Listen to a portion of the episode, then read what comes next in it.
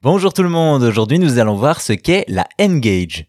Vous le savez, aujourd'hui les smartphones sont devenus de véritables concurrents aux consoles portables avec des téléphones toujours plus puissants. Pourtant, au début des années 2000, un constructeur va tenter avant tout le monde de fusionner un téléphone mobile et une console de jeu.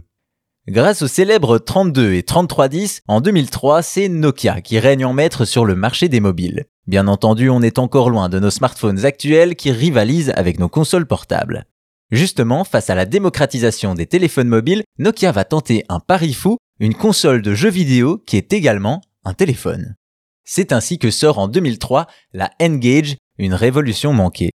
Pour commencer, l'objet étonne par son aspect. Présenté de manière horizontale avec l'écran au milieu, ce qui n'est pas sans rappeler la forme de la Game Boy Advance. Ainsi à droite de l'écran, on a le pavé numérique dont les touches servent également à jouer, et à gauche une croix directionnelle et des boutons multimédia. Indéniablement, la console est plutôt puissante, les portages de Tony Hawk ou du premier Tomb Raider sont tout simplement impressionnants pour un téléphone de l'époque. Malheureusement, le rendu visuel et les licences sont les seules qualités de la machine, en effet, la N-Gage cumule de gros défauts. À commencer par le confort avec un écran trop petit et une maniabilité incertaine, sans compter qu'il faut enlever la batterie à chaque fois que l'on veut insérer une cartouche de jeu, peu pratique.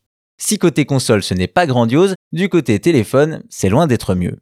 En effet, avec son haut-parleur et son micro situé sur la tranche, la N-Gage impose une façon très particulière de téléphoner, ce qui a été source de nombreuses moqueries à l'époque.